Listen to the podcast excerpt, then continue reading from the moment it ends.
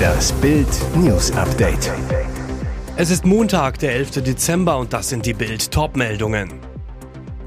Heftige Kimmich-Kritik von Matthäus auf die Fresse bekommen. Dann hast du keine Zukunft. Putin schockt mit Kriegsaussagen. Sängerin ausgelaugt, Lena in der Notaufnahme. Heftige Kimmich-Kritik von Matthäus auf die Fresse bekommen. Das ist mal deutlich. TV-Experte Lothar Matthäus zerlegt die Bayern nach deren peinlich Pleite gegen Frankfurt bei der gestrigen Fußball-Talkshow Sky 90 so richtig und geht dabei vor allem Josua Kimmich und Trainer Thomas Tuchel an. Kimmich war nach der 1 zu 5 Klatsche nicht zu sehen für Matthäus ein Unding. Der meint, nicht nur auf dem Platz ist er nicht mehr so präsent, auch nach dem Spiel ist er nicht mehr so präsent. Und das hat wahrscheinlich seine Gründe. Und weiter, er versteckt sich. Der Weltmeister von 1990 geht mit dem Bayern- und DFB-Star hart ins Gericht und beschreibt eine Veränderung. So sei Kimmich eigentlich immer jemand gewesen, mindestens vor einem halben Jahr oder Jahr der auch nach verlorenen Spielen klar und deutlich seine Meinung vor der Kamera gesagt hat. Für Matthäus ist der Grund klar, Kimmich hat in den letzten zwei Jahren richtig auf die Fresse bekommen, auch von uns, weil er eben nicht die Leistung gebracht hat, die wir von ihm erwartet haben. Auch Tuchel habe durch seine Forderungen nach einem neuen Mittelfeldspieler im Sommer Kimmich öffentlich in Frage gestellt. All dies habe wohl Spuren hinterlassen. Neben seinem Umgang mit Kimmich kritisiert Matthäus auch eine Ausrede von Tuchel nach der Frankfurt-Niederlage. Der München-Coach erklärte nach dem Spiel, er habe sich vor Abpfiff von der Frankfurter Abwehrformation verwirren lassen. Dann hast du keine Zukunft. Putin schockt mit Kriegsaussage.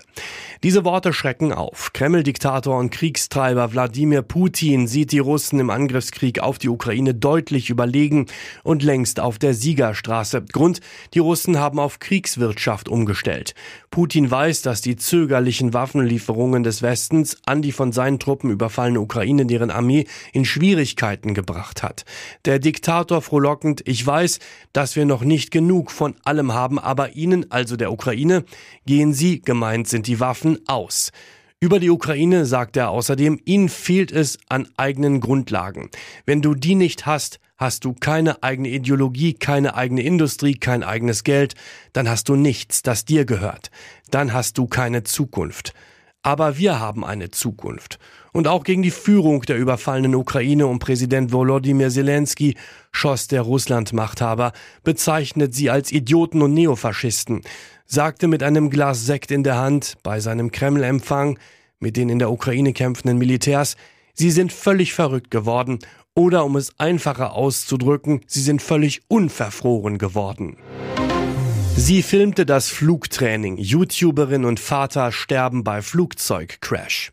In der US-Luftfahrtszene avancierte sie zum YouTube-Star. Jetzt ist Jenny Blalock tot. Gemeinsam mit ihrem Vater James Blalock starb sie am Donnerstag tragisch bei einem Flugzeugunglück im Bundesstaat Tennessee. Wie die US-Luftfahrtbehörde FAA mitteilte, stürzte das Flugzeug gegen 11.15 Uhr in der Nähe der Stadt Pulaski ab. Jenny Blalock selbst steuerte demnach die Maschine. Die Tragödie ereignete sich nur wenige Tage nachdem Blalock die einen beliebten YouTube-Account namens TN Fly Girl betrieb, ein letztes Video von sich selbst beim Fliegen mit ihrem Vater veröffentlicht hatte. Laut Bericht wurden die Leichen der Blalocks außerhalb des Flugzeugs gefunden, das in einem recht abgelegenen Gebiet abstürzte. Ein Anwohner sah, wie der einmotorige Flieger an Flughöhe verlor und schließlich in einen Hang stürzte. Er sei sofort zur Unglücksstelle gefahren und habe versucht zu helfen, wie er gegenüber dem US-Nachrichtensender WSMV sagte. Das Flugzeug war nur noch Einzelteile, so der Augenzeuge. Die totale Zerstörung, überall Teile den Hügel hinauf. Sängerin ausgelaugt, Lena in der Notaufnahme. Perfekt geschminkt, ein Lächeln auf den Lippen und ein glamouröses Outfit. So kennen Fans Sängerin Lena Meyer-Landrut eigentlich. Doch jetzt diese besorgniserregende Nachricht. Lena geht's gar nicht gut. Notaufnahme. Am zweiten Advent teilte sie mit ihren 5,7 Millionen Instagram-Followern ein Foto, das nichts mit musikalischen Plänen oder Weihnachtsvorbereitungen zu tun hat. Die Frau von Mark Forster meldete sich mit ernsteren Worten. In Oversize-Pullover ungeschminkt und in schwarzer Leggings sitzt Lena im Gang eines Krankenhauses. Sie sieht ausgelaugt aus, müde. Was ist denn da los? Die ESC-Siegerin von 2010 verrät, ich saß gestern in der Notaufnahme und liege jetzt so flach wie schon lange nicht mehr. Das Foto von sich bezeichnet Lena als Reality-Check, nachdem sie kurz zuvor noch einen Glamour-Schnappschuss zum zweiten Advent teilte. Was genau die 32-Jährige hat, verrät sie zwar nicht. Fakt ist aber, derzeit leidet scheinbar ganz Deutschland unter einer heftigen Krankheitswelle. Experten sehen die Ursache in einer Kombination aus nasskaltem Herbstwetter und Nachwirkungen der Corona-Pandemie. Wenige Stunden später gab es immerhin ein wenig bessere Neuigkeiten. Die Sängerin musste nicht über Nacht im Krankenhaus bleiben, lag wieder in ihrem eigenen Bett. Und jetzt weitere wichtige Meldungen des Tages vom Bild Newsdesk. Geldregen für rund drei Millionen Beschäftigte im öffentlichen Dienst der Bundesländer. Die Angestellten können sich auf ein saftiges Lohnplus und Sonderzahlungen freuen. Der Abschluss soll auf die Beamten übertragen werden. Verdi-Boss Frank Wernicke sagte, das Tarifergebnis konnte nur erzielt werden, weil Zehntausende von Beschäftigten mit Streiks quer durch den gesamten Bereich des öffentlichen Dienstes der Länder Druck auf die Arbeitgeber gemacht haben. Darauf haben sich Arbeitgeber und Gewerkschaften geeinigt. 3000 Euro steuerfreie Inflationsprämie. Sie wird in mehreren Schritten ausgezahlt. Im Dezember gibt es 1800 Euro, von Januar bis Oktober jeweils 120 Euro. Zum 1. November 2024 wird jedes Gehalt um pauschal 200 Euro erhöht. Darauf aufbauend bekommen die Beschäftigten zum 1. Februar 2025 ein Lohnplus um 5,5 Prozent. Die Laufzeit des Tarifvertrags ist bis zum Oktober 2025. Bild zeigt, wie viel mehr Geld Sie jetzt bekommen. Die ganze Tabelle finden Sie auf Bild.de. War es ein gezielter Mordanschlag? Unbekannte haben in der Nacht zum Montag einen Mann im Berliner Stadtteil Charlottenburg niedergeschossen. Nach Bildinformationen soll es sich um den bekannten Boxer Ibrahim A. handeln. Zeugen hatten beobachtet, wie ein dunkler Kleinwagen in den Morgenstunden mit niederländischem Kennzeichen und mit zwei Personen besetzt mehrfach die Lietzenburger Straße abfuhr. Vermutlich hielten die beiden Männer gezielt Ausschau nach dem Boxer. Dort befindet sich seine Wohnung. Gegen 3.40 Uhr hatten sie ihn schließlich entdeckt und aus dem Wagen heraus mehrfach auf den 29-Jährigen geschossen. Mindestens eine Kugel soll den Mann in den Hals getroffen haben.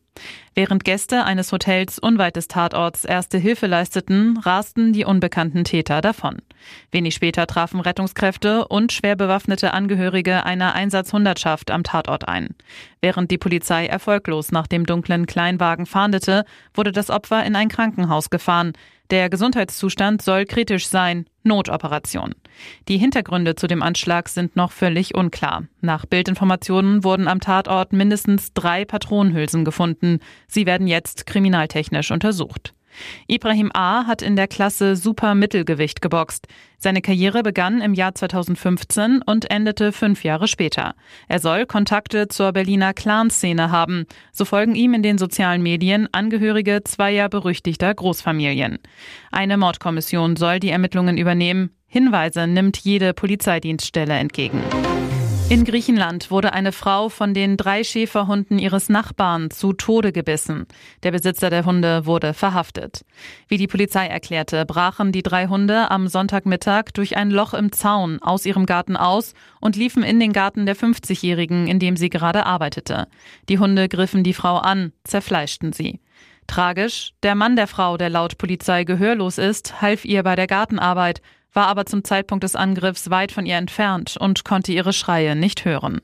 Nachbarn eilten der Frau noch zu Hilfe, rissen die Hunde von ihr weg, doch die Frau wurde schwer verletzt und blutete stark.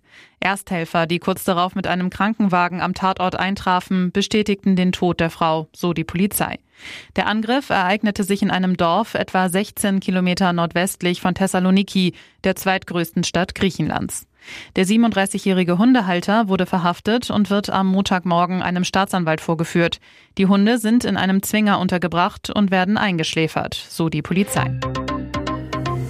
Hier ist das Bild News Update. Und das ist heute auch noch hörenswert.